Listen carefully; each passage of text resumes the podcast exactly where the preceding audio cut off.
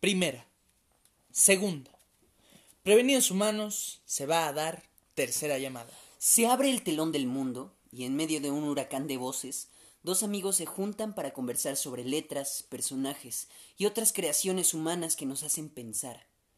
Dicho de otra manera, en este programa hablamos de cosas como cine, literatura, política, teatro, historia, música y demás montón de ideas que, al no saber cómo englobar, llamaremos cultura. Ponte cómodo en el escenario que esto es Tercera llamada. Principiamos.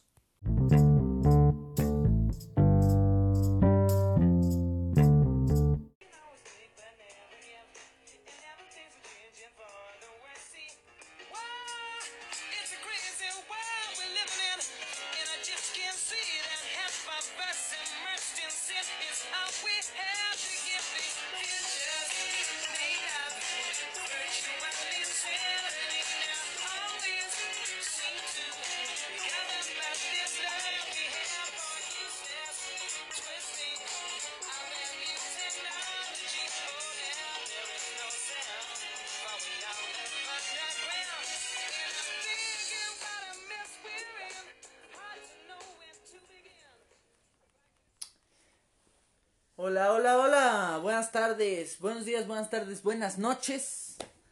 Estamos aquí. En el podcast de tercera llamada.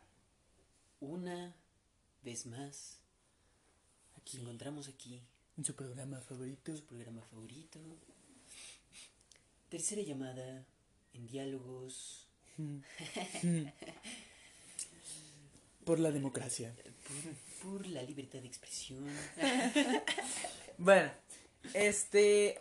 Hoy sonó ese rolón, señor Rolón, de eh, Yamiroquai, una banda muy rifada. eh, que. eh, que Paolo nada más conoce. no, bueno, tenía su onda. Ah, fui a un concierto de ellos hace unos meses ya. Si no es que años. Como hace un año, creo ya. Wow. Ah. Wow. Y había como mucha gente así entra- eh, en la Arena Ciudad de México, me parece que fue. Mucha gente, sí, muy animada. Entonces dije, mira, no soy el único. No, pues no, carnal, sí. Y bueno, Si más hay o gente menos. que escucha este podcast, o sea, yo creo que sí. hay- yo creo que sí hay fans de ella, mira. Por supuesto que sí. Entonces, esta rola me gustó, me pareció pertinente porque habla de que estamos sumergidos en futuros llenos de insanidad virtual. Qué locura, ¿no? gobernados por este amor que tenemos a un twisting inútil. Useless twisting. Poderoso. Poderoso el mensaje. Intenso, intenso. Intenso. Y bueno, ya para ser un poco más claros, este, el tema de hoy, vamos a hablar sobre las redes sociales. Es un tema muy amplio, señores, la verdad es que no vamos a abarcar todo lo que se puede decir sobre las redes sociales porque estamos en el pleno 2K20, no podemos hablar de tantas cosas. Claro, claro. Pero, este, pero pues sí, intentaremos darles como, pues más que nada sobre cómo influyen las redes sociales en la política, En la opinión en la pública. opinión pública. Es un tema de actualidad, ¿no? Porque aquí hablamos de actualidad, de cultura, De temas para la juventud. de temas para la juventud. Sí. Este, pero bueno, es como vamos a empezar este diciendo algunas cosas, vamos a empezar a charlar sobre esto. Es un tema que queda muy abierto igual para la, para la discusión. Entonces, eh, pues, Este, pues a ver qué sale, qué sale. ¿qué sale? Esto es tercera llamada. Y principiamos. Os, os, os, os. Muy bien.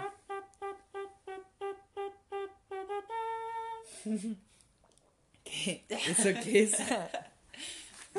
Bueno, a falta de cortinilla, ¿no? O sea, para el, para el podcast pasado nos esforzamos mucho, ahora, ahora ya estamos cansados. O sea, vamos a hacer efectos así. Poco a poco, poco a poco se va volviendo esto un poco de más calidad, ¿no? Ajá. Podemos, podemos repetir incluso el intro así. ¡Ah! Este 2020 está empezando muy mal para todos. Tan, tan, tan, tan, tan. Y ahí ya tenemos otra vez un intro espectacular. Seguro que les encantó el, la, Emisión emisión pa- pasada. La rompimos. Pero bueno, Muy bien. Este. este, primero que nada quisiera yo recomendarles un video que vimos hace poco Sí. del buen Migala. Migala, por si no lo conoces, es, es un es un es un güey, un tipo, un sujeto, un, un ser humano muy interesante que sube videos a YouTube eh, y lleva muy poco subiéndolos. En realidad creo que el año pasado o antepasado empezó a subir videos, pero como tienen una calidad acá muy chida, ¿no? Y habla de temas como muy interesantes, ¿no? De repente sí, sí habla como de las siete leyes del poder, por qué, ah, tiene un video ahí de por qué recordaremos a Peña Nieto como Porfirio Díaz, ¿no? Así como que suena como que muy de clickbait, pero cuando ya entras y los empiezas a, a ver, sí tiene como unas opiniones acá muy chidas. y también tiene su podcast, por si quieren escucharlo en algún Eso momento. estaba viendo. Sí, sí, sí. Aquí abrimos la conversación, ¿no? Entonces, Migala tiene un video que se subió el año pasado, que justo es de cómo las redes sociales. Ajá. Este. Y, y pues lo vimos y está muy chido. Tiene cosas ahí muy interesantes, ¿no? Que sí te dejan acá como mal viajado pensando. Sí, sí, sí. Buen video. Pues nada más ahí para que le echen un ojo. ¿no? Y ya. Sí. Este es el fin de la emisión del podcast. Vean ese video, eso es todo lo que tenemos que decir. bueno, eh, pues queríamos hablar un poco sobre esto, ¿no? Eh, sobre cómo eh, ha influido las redes sociales aquí en México en la politización de la ciudadanía, ¿no?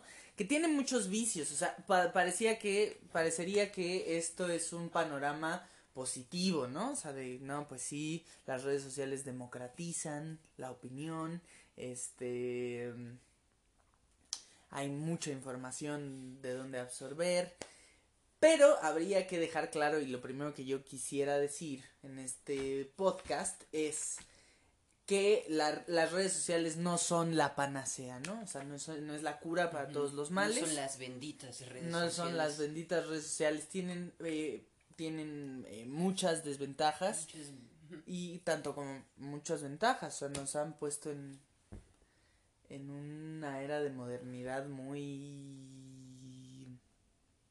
muy valiosa, ¿no?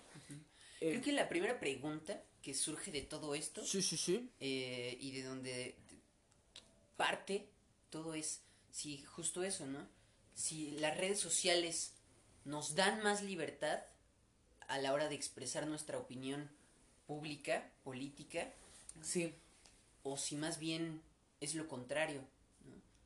Como que perdemos un poco de libertad o caemos, o en qué caemos. claro, al- nos al- esclaviza, ¿no? También es cierto eso. O sea, las redes sociales resultan a veces carcelarias, ¿no? Nos tienen ahí sumergidos. Y bueno, yo respecto a esto quería decir que no es la panacea. Primero porque crea una adicción que es, eso es innegable. O sea, nos, nos, nos tienen ahí.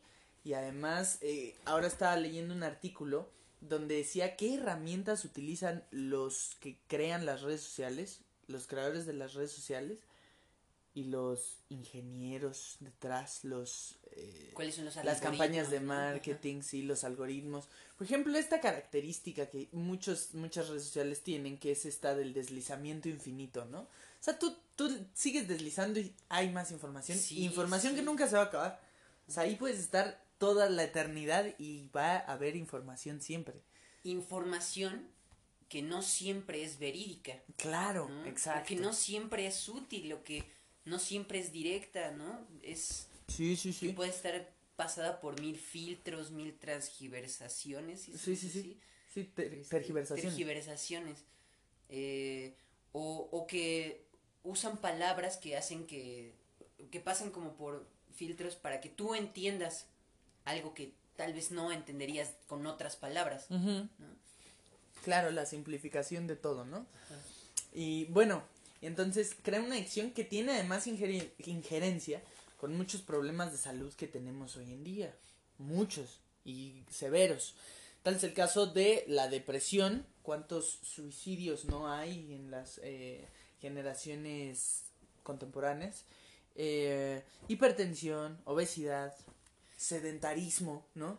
Que a su vez genera depresión. Sí, y es que fíjate que es algo muy curioso, justo porque eh, sí me he dado cuenta últimamente como ya, ya todos lo sabemos, ¿no? O tal vez es algo como muy común que en esta época es la época donde hay muchas enfermedades de ansiedad, ¿no? De- es la época de las enfermedades psicológicas, de Claro. la depresión, de la ansiedad, de todo esto, y es algo que antes no se veía con tanta frecuencia como hoy en día. Sí. Estamos llenos de esas enfermedades. Y, y, por ejemplo, eh, conozco una persona que es muy, muy, muy en contra, muy anti, anti medicamentos, muy antiterapia, muy anti psicología, ¿no? Porque, porque dice, no, es que tú solito te puedes curar con el poder de tu propia mente, ¿no? Y, y yo digo, pues sí y no, porque cuando ya estás envuelto en, en un mundo, como que poco a poco te vas, vas llenando de más, de más y más y más. eh, al final es algo que ya no se puede tratar con simple terapia, ¿no? Que Claro. ya requiere de medicamento para que pues puedas estar bien. Sí, ¿no? Y la depresión tiene una, una, o sea, una severidad muy, o sea, tremenda. Es, o sea, es un tema muy severo, una depresión. Ahora estaba leyendo un tweet que, este, bueno, de una chava que ni siquiera vale la pena compartir su, su Twitter, donde ponía que la depresión no existe, que era pu- pura paja mental posmoderna y que ser feliz es tan fácil como cualquier otra cosa. Y que además, bueno, ya después agrega un tweet donde dice, además no sean veganos porque, este, también está claro que genera depresión, como carne. O sea, nada que ver, ¿no? Entonces se contradice porque dice, o sea, si la, el veganismo genera depresión, entonces no que no existía la depresión. Pero bueno, parte de lo que decía ella era en otro tweet. Le suelo contestar, o sea, yo sí me engancho. entonces, en un... Tú también es esta- eres adicto. Sí, yo también soy adicto Twitter. al Twister. Y este, en otro tweet compartía que, eh, bueno, decía otra más andeses, pero eh, decía que no, o sea, hoy la mejor universidad del mundo es el internet. Y este, que no se necesita el estudio realmente, se necesita el internet porque ahí está todo.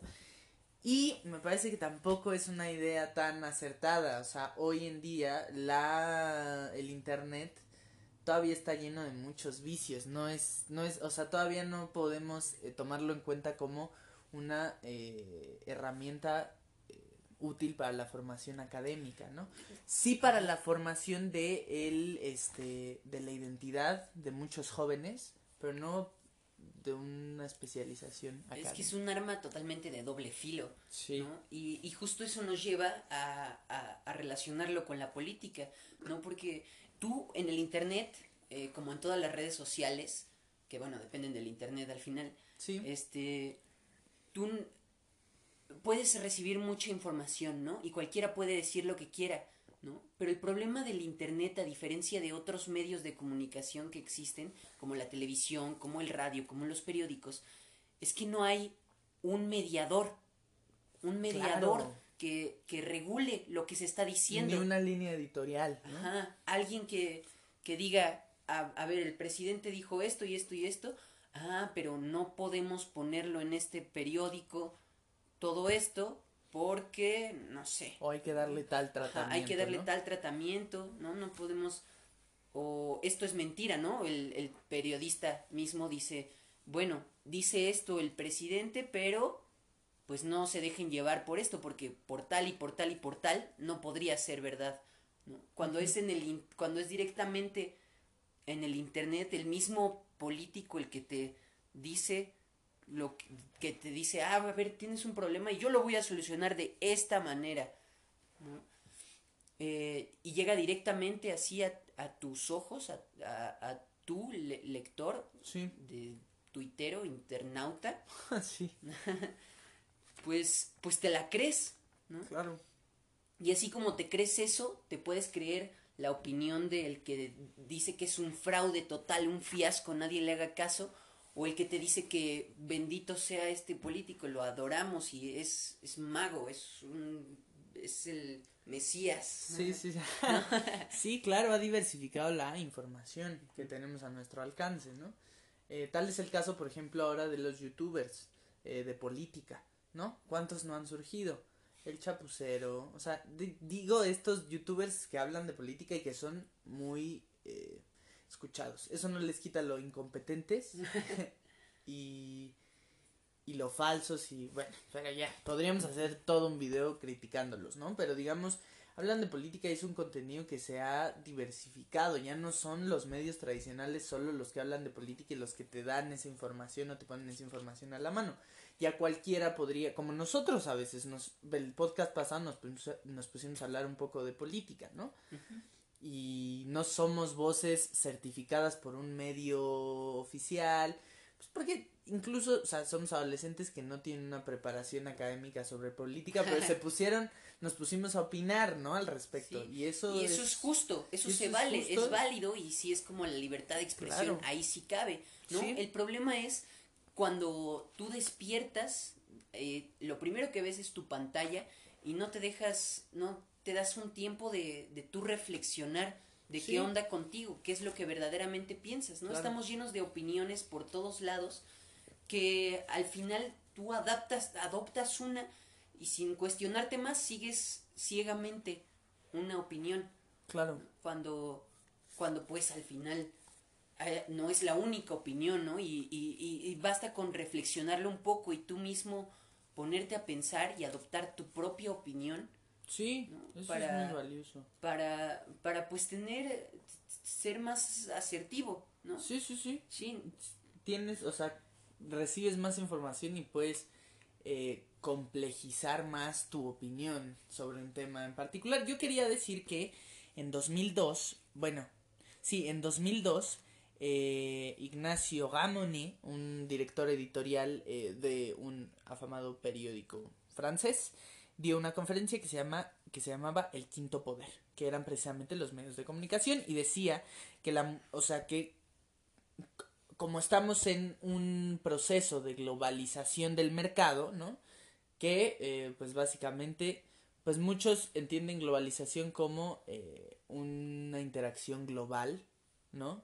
Así en esos en esos términos y otros como un fenómeno eh, sumamente eh, agresivo y este que establece un dominio sobre todas las sociedades, ¿no? La globalización del mercado, la globalización económica. Decía que a partir de ella eh, ha habido una eh, mundialización de los medios de comunicación, creando megagrupos de comunicación. Y he ahí la importancia de las redes sociales, porque crean una masa crítica eh, de interés ciudadano, ¿no? Es decir, combates a estos megagrupos de comunicación que, que también eh, buscan invadir o apoderarse de los, de los nuevos medios, como son las redes sociales. Este, ante eso está la masa crítica de ciudadanos, ¿no? El- el otro- la otra información a la que podemos tener acceso, ¿no? No lo tradicional, no lo de siempre y no eh, esa información eh, manipulada muchas veces, ¿no? O sea, tenemos ya eh, la posibilidad de combatir el quinto po- ese quinto poder a través de eh, la diversificación de la información. sí. Y eso es muy valioso en las redes sociales y algo que, que es una ventaja que tenemos que explotar. Porque hoy las redes sociales son sinónimo de democratización. Cualquier país que se precie de ser democrático tiene que tener redes sociales porque es el medio más docto para compartir información, para expresarse, para ejercer nuestra democracia, ¿no? Eh, entonces, el asunto ahora es que mucho también de lo que se consume en redes sociales depende del usuario mismo. Entonces, depende de ti qué, qué tanto provecho le saques a las redes sociales y depende de una sociedad y de una sí depende de una sociedad del provecho que se le saque a la red social no he ahí el reto que tenemos en México no si tenemos mucho contenido político este pues hay que hacer que sea contenido político de calidad no que no parta de la polarización de más fake news porque Twitter y Facebook lleno está lleno de fake news y todos nos las cre- nos la creemos no entonces, parte también de la responsabilidad que tenga el usuario y la y qué tan selectivo sea con eh, la información que escu- que consume, ¿no? Sí, pues ahí está la otra cara de la moneda, ¿no? O sea, Sí. en un, en un, en una vista, una, en un punto de vista muy general, muy hipotético, muy ideal, este, pues sí, tú, cualquiera puede decir lo que, su opinión, eh, sin, sin filtros de, de, de los intereses políticos. ¿no? Sí. cualquiera puede, puede estar ahí la crítica que tal vez no te dijo Lolita Ayala o ¿cómo, cómo se llama este? Los de Televisa. López Ajá, Dóriga. López Dóriga, Loret de Mola. Ajá. Te puede, ahí puede estar esa opinión crítica que no te dijeron los ah, chayoteros. Sí, los chaveteros. ¿No? Somos de izquierda, o sea, criticamos a al presidente, pero somos No, también están Izquierdosos. los, o sea, también, también puedes ahí escuchar la opinión crítica que no viene de el chapucero. del Nopal Times. terrible, ¿no? asqueroso. El punto, el punto es que sí, estamos bombardeados de información, no cabe duda. En todos lados te llegan opiniones diferentes. Eh, y por un lado es, es, es algo bueno en escuchar las diferentes opiniones que hay. Pero, pues el, el pedo, el problema está cuando pues, son tantas, cuando son tantas las voces, tantas las, las afirmaciones, tal vez muchas de ellas falsas o no bien argumentadas o muy, muy maromeras, Sí, sí, sí. que, que pues al final terminas yéndote por algo, Sí. ¿no? sin, sin cuestionar. El- yo creo que el punto de todo es cuestionar Siempre todo lo que, todo lo que hay. ¿no? Problematizar, ¿no? Problematizar todo. Al final, y al final nadie va a decir ni la total verdad ni la total mentira, ¿no? Porque pues no somos así, no somos al seres perfectos, ¿no? Sí, sí, sí. Pero pero justo es eso, ¿no? Como, así como no desconfiar de todo, tampoco creértelo al 100%. Sí, sí, sí, ese es el, ese es el gran asunto. Además, este, bueno, hace unos, hace unas, ya hace unos meses, eh, porque pues escuela ahorita no hay, ¿no? O sea, ya llevo un buen rato. Pero ya hace unos meses en, en mi escuela hacíamos un debate si en México existía la democracia o no, ¿no? La conclusión al final fue que no existía la democracia en México, o no había existido hasta entonces, hasta ahora, pero que estábamos en camino, o sea, fue un debate en el que nos dividimos en dos grupitos y unos decían que no había democracia, que nunca va a existir y que todo el sistema está mal, y otros decíamos que eh, estábamos, se podía o se podía empezar un camino hacia la democracia. Es un pedo eso. Sí, claro, es un tema muy complejo. Además, este, porque pues muchos decían que esta nue- este nuevo gobierno, esta nueva administración era realmente un engaño, era más de lo mismo. Este, y otros más optimistas decíamos que podía abrir el camino hacia la democracia. Yo parte de lo que dije eh, era que un gran factor eran las redes sociales y, las nuevas posibilidades de interacción que antes no había, ¿no? Esta desconfianza que, eh, o sea, esta desconfianza que hay ahora eh, por los medios oficiales o por los simples titulares, es decir, en qué concepto tenemos los mexicanos a Televisa o a TV Azteca, ese tipo de medios que antes se habían apoderado de la opinión pública, ¿no? Porque no había otra. Porque no había otra. Entonces ha cambiado mucho, ¿no? O sea, incluso aunque sea, aunque a veces lo veamos a modo de humor, estos de Televisa te hipnotiza, este, aunque a veces sea a modo de humor, la realidad es que la percepción que teníamos sobre este tipo de medios de comunicación ha cambiado, ¿no? Eh, y- Para las nuevas generaciones. para las ¿no? nuevas Para las generaciones, nuevas. sí. Y ahora tenemos esa posibilidad de contrastar la información y eso es parte de la democracia, ¿no? De la, o sea, la participación ciudadana sobre la vida pública del, o sea, la vida política del país. Y no solo política, sino otras eh, aristas más. Pero, eh, Sí, pues eso sí, o sea, al, al final la democracia se trataba de eso en un principio, ¿no? Sí, en sí, Grecia era los de la izquierda contra los de la derecha y, y, y pues eso, ¿no? Un debate de opiniones, a Sí. ver a qué acuerdo llegábamos, ¿no? Este, de ahí a que sea efectivo, pues es un largo, largo tramo de Sí, cosas, ¿no? claro. Pero pues eso es lo que consideramos que debería ser, ¿no? Sí. Lo que esperamos de la sociedad, de, de, de- de un gobierno ideal. Claro, porque además, bueno, yo que estoy en ciencias sociales, en ese debate en particular que hicimos, pues, o sea, un poco mi postura es, no puedes estar en, en, en el área de las ciencias sociales resignado, pues. Si entras ahí es porque estás dispuesto a crear modelos de solución, ¿no? Entonces, por lo menos tienes que pensar en un, en, en una, o sea, en una posibilidad de cambiar las circunstancias actuales. Me parece que la política es un medio para ello. Entonces, este, considero que las redes sociales es una herramienta muy válida y muy valiosa hoy en día para eh, cambiar nuestras circunstancias sociales. Este, tiene muchos vicios. Por ejemplo, estos eh, famosísimos en Twitter también, trolls o bots, que al contrario de este, este ciudadano idílico que, que, que comento, este, no, no, no contrasta la información, sino más bien desestabiliza, ¿no? No solo eso, sino que también hoy en día la discusión política, o sea, la discusión sobre política en redes sociales está muy polarizada y llena de odio. O sea, quien, por ejemplo, otra vez volviendo a esta administración, quien la, quien la apoya, la ama. No hay contraste de información.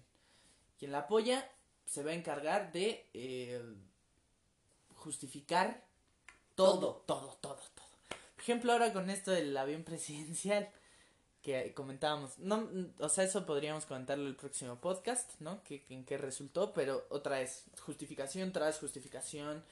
eh, y quienes lo quienes quienes detestan esta administración o quienes no están de acuerdo o sea todo todo todo lo niegan y lo, y lo- ajá, y lo eh, desacreditan em, incluso lo que está bien hecho no entonces me parece que es una herramienta que aunque es muy valiosa hay que pulir y hay que em, ir limpiando poco a poco para que sea una herramienta de valor, pero eso no, eso va de la mano de una eh, evolución social, ¿no? Sí, ahora otra cosa, porque también, así como veía, leía un artículo que, pues sí, decía que las redes sociales, pues más que darnos esta libertad, nos estaban encasillando en cosas y era más fácil caer en las mentiras políticas y era más fácil como, pues, terminar, pues, enviciándonos con las redes sociales Sí.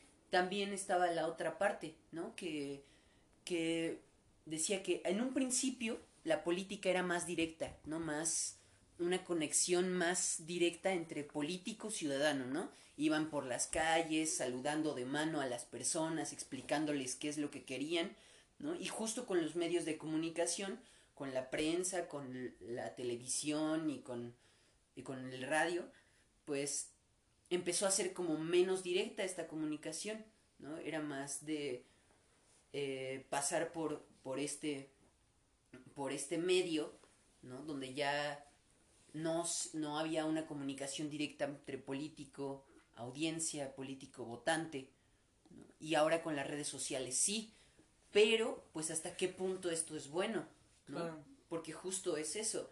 Si, si yo como político, tú... Que es, que es... Que idealmente está bien, ¿no? Que la, la, desin- la inconformidad social del pueblo, eh, ¿cómo, ¿qué manera lo expresas, no? Lo que quiere el pueblo es decir cuáles son sus problemas y que el gobierno le dé soluciones. Sí. Entonces, ¿qué manera había de hacerlo cuando eh, habían medios de comunicación masivos como, eh, como estos, como la televisión y el radio, que más que, que más que, eh, que sea un canal de comunicación va, regresa, o sea, Sí, sí, sí. mensaje, respuesta, es solo el mensaje y la respuesta pues se la guarda el que El, el, ajá. el emisor. Aquí sí es como nosotros, pueblo, ¿no? O sea, de muchas maneras, ¿no? De todos los sectores de la población. Sí, sí, sí. En Twitter están que los chairos, que los fifís, que lo que quieras, así muy burdamente llamando, ¿no? Pero sí hay como grupos, sectores de la población muy claros que dicen, a ver, estos son nuestros problemas y queremos esto. Sí, sí, sí. La verdad es que, pues eso es una gran herramienta, que el político pueda escucharlos y dar como sus soluciones, sus respuestas, sus propuestas para Sí. solucionar el problema, pues eso es algo idealmente muy chido, Sí. que, que desde ahí lo puedan hacer y es una manera también de tener esta comunicación, de entender qué onda, y eso es un poco lo que hizo Andrés Manuel en su campaña, ¿no? O más que nada con Tatiana Cloutier y con Atolini y con todos estos que pues le daban como prestigio a su campaña, porque él solito la verdad es que no era muy muy gran muy gran orador Sí, a sí, través en las redes sociales, ¿no? Tal vez tal vez tal vez orador en público con los pueblos y no sé qué, ahí pues sí, ¿no? Pero como para dar discursos o en los debates, tal vez no era la gran cosa. Pero lo que hicieron Natolini y Tatiana Cloutier y pues varios de los que Sí, se rodeó de un ahí, gran equipo. Ajá. Que, que me parece el que, que Al final ellos fueron los que hicieron que gran parte de la población joven este votara por Andrés Manuel, ¿no? Porque si veías a Tolini en los debates explicando paso por paso qué es lo cuáles eran las soluciones que Andrés Manuel da a todas las problemáticas que había. Sí, Tatiana Cloutier, que fue un éxito en redes sociales, Ajá, precisamente, exacto. ¿no? Sí, porque decían eso, decían claramente, ok, el pueblo necesita esto y lo está demandando a través de las redes sociales. ¿Cuál es nuestra solución? Y Sí. lo decimos ahí, ¿no? Por eso es que ganó gran fama, por eso es que empezó a crecer tanto su fama. Y eso hay muchos otros factores, ¿no? Pero un factor Sí. importante fueron las redes Sí, sociales. fue un factor importante y muchos otros, o sea, me parece que hicieron una muy buena campaña, ¿no? ¿sí? Lo, lo, la contraparte es que, o sea, sí, los políticos dan su solución, pero hasta dónde esas soluciones van a ser reales ya Claro. en práctica. Claro, eso también es un, un- Pero bueno, insisto que sirve, o sea, las redes sociales todavía sirven para criticar o sea, lo que los políticos hacen. Me parece que hay muchas voces que hay que escuchar que son realmente críticas, ni... ni aplaudidores, ni... mm, ni gente que lo deteste, ¿no? Simplemente. Yo, eh, otra cosa que quería decir es que, bueno, ahí, si alguien lo quiere ver, le voy a hacer publicidad, ni modo. Este, subí un video, ay, subí un video, este, al canal de Tercera Llamada sobre consumismo y centros comerciales. Y una de las cosas que mencionaba es que eh, todos los medios de poder y de dominio siguen existiendo. Eh, simplemente se han, eh, han adquirido sofisticación. Todos los males, el autoritarismo, todos los puntos que escribe, por ejemplo, Maquiavelo, este, todo sigue vigente, nada más que más eh, sofisticado. Y también, am, pues, cuáles eran los medios tradicionales, eh,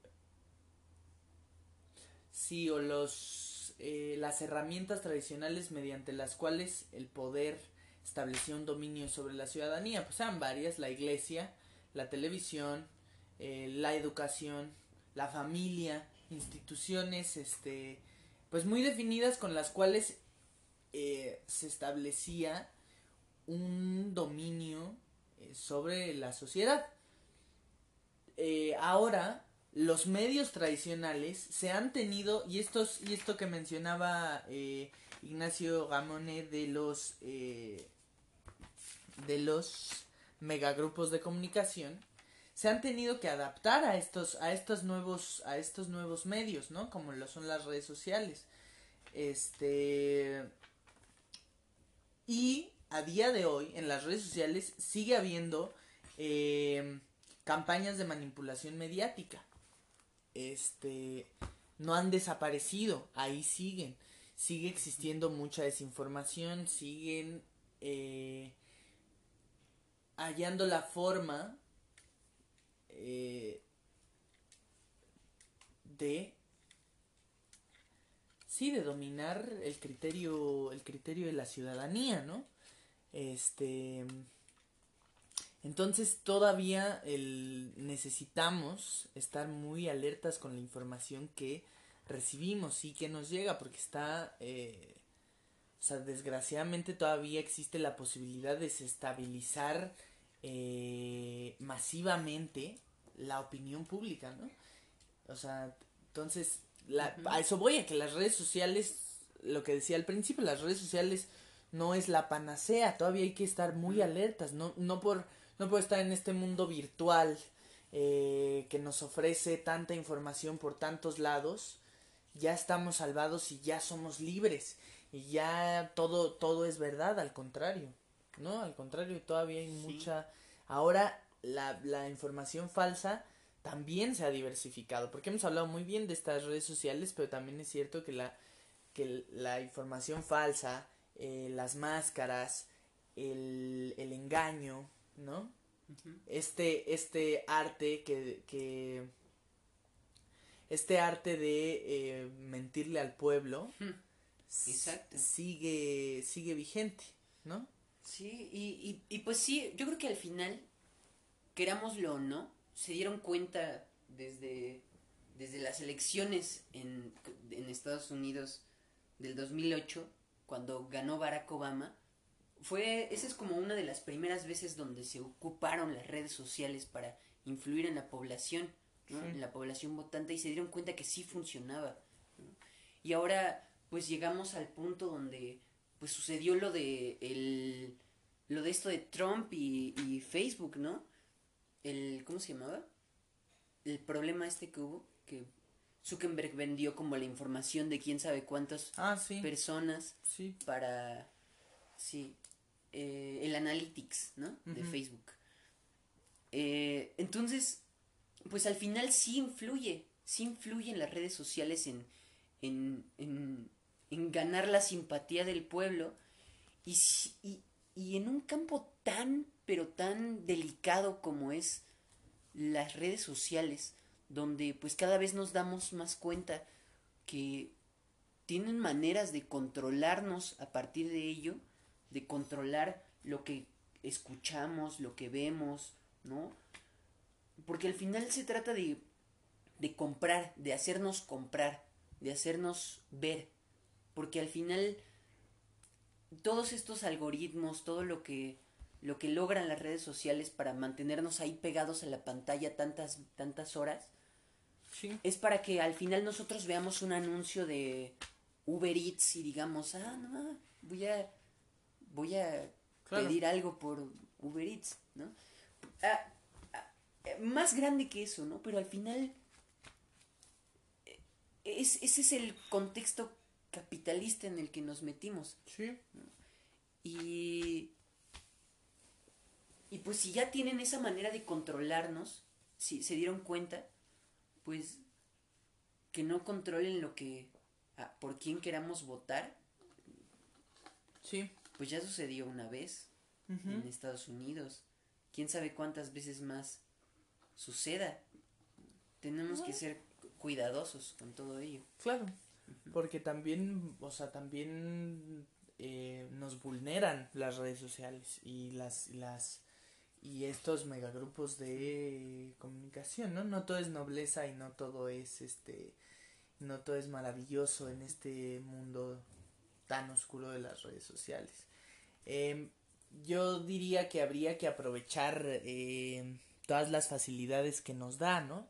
Eh, y, y sí, aprovechar esas, ese tipo de características que tienen, que pueden ser negativas, pero que les podemos sacar provecho, ¿no? Este, por ejemplo, esto de la inmediatez eh, que ofrecen las redes sociales, eh, que puede ser negativo en el sentido de que va volviendo a una sociedad, este, le va, mm, le contagia a la sociedad un, una obsesión compulsiva con la inmediatez. También es cierto que nos ofrece la capacidad de eh, inmediatamente eh, mandar un mensaje de valor. Por ejemplo, las redes sociales son un gran medio para la organización social, ¿no? Para organizar una manifestación, para comenzar un proyecto masivo, es decir, para viralizar un mensaje. O sea, pero de, ajá, pero volvemos a lo mismo, hay Sí, dos caras o sea, en todo. Sí, claro, o sea, aprovechar esas herramientas que son, este, que son irregulares, digamos, en su, o que no es posible definir eh, si es beneficioso del todo o si es, este, o si te resta, ¿no? Pues se pueden aprovechar, pero sí es posible aprovecharlas para el bien. Pero eso depende también, insisto, mucho de la sociedad como tal, o sea, de, de, nuestra responsabilidad como ciudadanos. A día de hoy, el con- vuelvo a lo mismo, el contenido que consumimos depende del usuario, ¿no? Eh, no solo el contenido, sino, sino lo que publicamos, eh, con Al quienes final- nos rodeamos. Al final tú este- tienes el control de las redes sociales, tú puedes controlarlo En apariencia, eh, ¿no? hasta Porque- donde te das cuenta, ¿no? Es Claro. como cualquier vicio, es como es como tú empiezas a fumar, ¿no? Y dices, "Ah, pues yo lo puedo dejar cuando quiera, ¿no? No es problema." Es lo mismo que sucede con las redes sociales, ¿no? Pues yo cuando quiera pues no no me envicio en el Facebook, ¿no? Y ya pasa lo que pasa. Hmm. Pero de pronto no te das cuenta y ya pasaron pasaron cuatro horas de tu vida y tú estuviste nada más en las redes sociales, ¿no? De- de- es es algo tal vez que pareciera inofensivo, ¿no? A simple vista, pero pero hacerlo tanto tiempo, por tantas horas, se vuelve se vuelve al final un vicio, ¿no? Y, Sí. y cuando ya estás enviciado con algo, es, es difícil que te des cuenta de las cosas que conlleva eso. Sí, sí, sí. Sí, lo que decíamos ya cuando se vuelve una adicción, todas las, las problemáticas que conlleva Ajá. estar enviciado o en- adicto a las redes sociales o amarrado a las redes sociales. Es tan simple como voltear a ver el mundo y cuestionarte cosas, ¿no? No estar todo el tiempo viendo las opiniones de, de, todo mundo. Sí, sí, sí. Eh, sí, voltear y cuestionarte y decir, a ver, por un momento no voy a usar el celular, ¿no? Y voy a y voy a ver qué pasa. Sí, y otra vez, este, hemos, insisto que hemos hablado muy bien hoy de las redes sociales, pero entender que no son los únicos medios todavía, o sea, hay otros, hay otros de valor, o sea, apagar un poco el celular y concentrarte en otra tarea es también eh, muy importante, o sea, entender que no vas a encontrar en la, en la, en las redes sociales todo lo que necesitas saber de política, por ejemplo, ¿no? Ahora que hablamos de la politización, sino que va a haber, o sea, que si tú te metes a una biblioteca vas a encontrar muchos autores, eh, muchos, muchos académicos que ya han hablado sobre muchos temas, que, que son textos especializados y que te pueden aportar muchísimo. O en otros temas, o sea, la, la capacidad de construir ciudadanía que tiene la literatura o la música, ¿no? O la pintura. Es decir, que las redes sociales son muy útiles, pero no lo son todo aún. O sea, todavía Y no deben serlo. no deben serlo. Todavía tenemos que voltear a ver otros contenidos, todavía tenemos que voltear a o ponernos a leer otros autores, ponernos a escuchar eh, otro tipo de cosas que no sean solo redes sociales y que no sea solo inmediatez. No hay nada tampoco, no hay nada más valioso que apagar un poco el teléfono y agarrar un libro y ponerte a leerlo, aunque sea una novela de ficción, ¿no? Porque eso tiene la, o sea, la, la, si bien, o sea, eso tiene eh, medio, eso tienen medios como la literatura, no es, no es realidad eh, todo lo que se expresa ahí, pero sí eh, tiene esta capacidad de construir ciudadanos, de construir una moral, una ética, que incluso superan a las redes sociales con toda esta diversidad que te ofrece, ¿no? Sí, y, y me voy, a- voy a sonar muy hippie con esto que voy a decir, Pero Diego pero es es algo, hippie. es algo que escuché que de, de un maestro. Y, y es que es la verdad, ¿no? Porque él nos decía, quiero que vean esta, quiero que busquen este, esta obra, ¿no?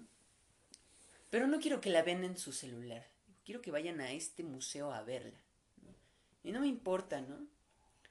Porque tienen que entender que desde una pantalla nunca va a ser lo mismo que tener la obra enfrente, ¿no? Porque las obras sacan vibraciones, ¿no? Las obras vibran de una manera Sí, y de una pantalla nunca vas a encontrar eso. Y, y pues es, es cierto, ¿no? Sonará muy hippie y lo que quieras y me dirán, ah, vete a la verga, ¿cómo crees? Pero, pero sí, o sea, al nuestros final... amigos rusos mentándote la madre. Al final, al final, pues, un pintor con su propia mano y pincel y sus pinturas estuvo quién sabe cuántas horas frente a ese lienzo poniendo manchas de pintura hasta que quedó algo hermoso. ¿Tú crees que, que todo eso no queda? No, no, no lo, no está. Cuando tú vas y ves eso, es como ver una obra de teatro en YouTube. ¿no? Claro. Es, es, es una tontería. Sí, no, no es lo mismo. Ajá, obviamente no. Tú estás viendo a un ser humano ahí expresándose, sacando su energía hacia ti, ¿no? Y, aunque, pues, tal vez puedes creer en el alma o no, pero lo cierto es que sí hay, sí, sí, desde la vibración de la voz, sacar la voz de, desde el cuerpo humano no es lo mismo que escucharlo desde una bocina grabado a través de no sé cuántas cosas. Eh, Sí, no. Son cosas muy diferentes y, y eso es lo que estamos perdiendo, estamos perdiendo sensibilidad por, la, por, por tenerlo todo tan inmediatamente. Claro, hay que, hay que desvalorizar, aunque suene quizás poco productivo, y ahora todo se trata de productividad, pero hay que desvalorizar la inmediatez. O sea, en vez de escribir un tweet de, de, de 20 eh, palabras expresando una opinión, pues si te gusta un tema social o un tema, pues ponte a escribir algo este en una libreta, ¿no? O, o, o yo qué sé, en la computadora, pero algo de valor, algo que te nutra más. Eh, ante, este, antes de criticar, de ser receptor de tanta información, pues también ponte a leer un libro para que no solo tengas esa información que la gente ha expresado, sino también eh, otro tipo de, eh, De de, ideas y de opiniones, ¿no? Hay que nutrirse más de, de esas cosas que no resultan inmediatas. Sí. Porque nos dejan más. O sea, ahora eh, es- escuchaba una conferencia de Oscar de la Borbolla eh, donde decía que antes,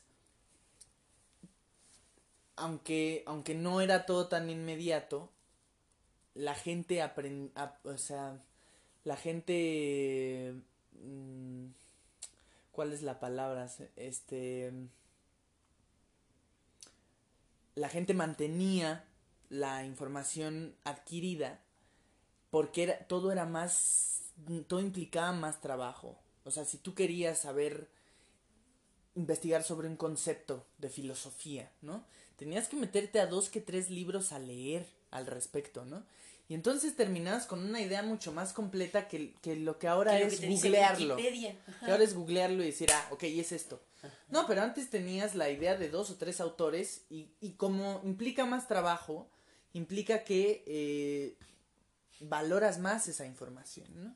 La, la guardas más por, por lo que costó y por cómo te enriqueciste de, de, de esas, de, de esas fuentes, ¿no? Sí, pues buscas un tema, ahora buscas un tema y Ahí está. lo que dice Wikipedia, eso dices, Con ya, eso ya basta. sé qué es el y tema. con eso basta. Ya sé qué es el tema, con eso es suficiente.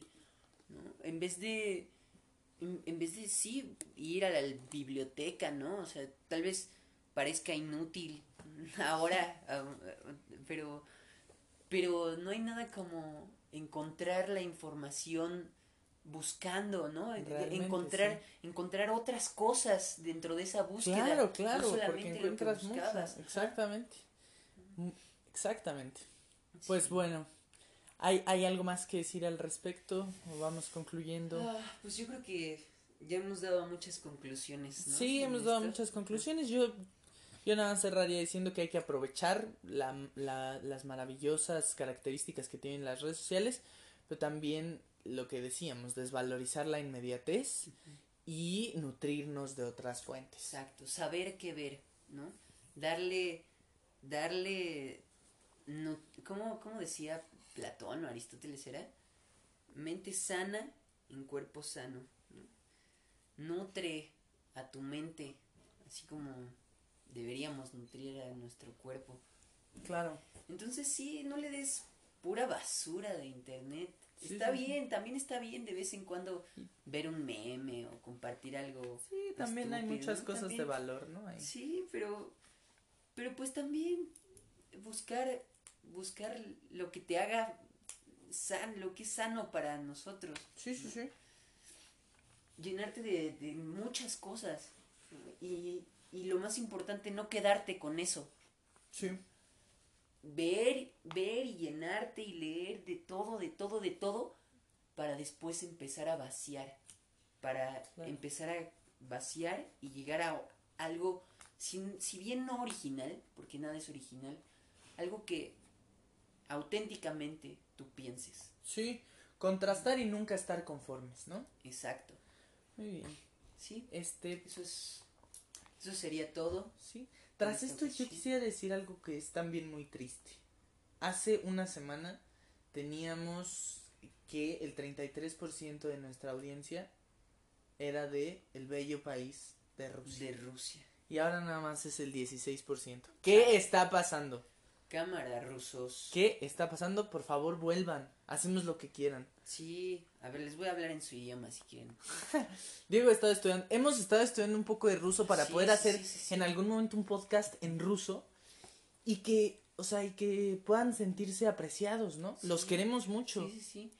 Entonces ahora Dile les los digo, queremos mucho en ruso. Les digo Chekhov, Stanislavski, Vodka, Stolichnaya. Eso es los queremos mucho. Por favor, vuelvan en ruso. Búsquenlo en el traductor, así tal cual, y van a encontrarlo. Muchas gracias por haber estado. Este quedó particularmente corto para lo que acostumbramos. Sí, sí, sí, ya vamos, ya vamos mejorando, ¿no? O Ya sea, vamos. Sí, porque luego sí nos prendemos, carnal. Sí, no podemos hacer esto horas. todo el tiempo. Pero bueno, ahí andamos preparando muchas cosas chidas, estamos trabajando en esto, o sea, Sí, le estamos se metiendo viene, candela. Se viene chido, ¿eh? Se viene chido. No les voy a spoilear nada de lo que viene. Sí, para sí, que ustedes mismos se sorprendan. Nada más les voy a decir que síganos, estén al pendiente en YouTube. Del ya sabemos que YouTube. ya sabemos que vamos muy atrasados con los podcasts allá, pero Pero ya le estamos metiendo pronto, candela. pronto saldrán y ustedes espérense que se vienen cosas chidas. Muchas gracias por haber estado aquí. Esto fue Tercera Llamada. Y nos vemos en la próxima.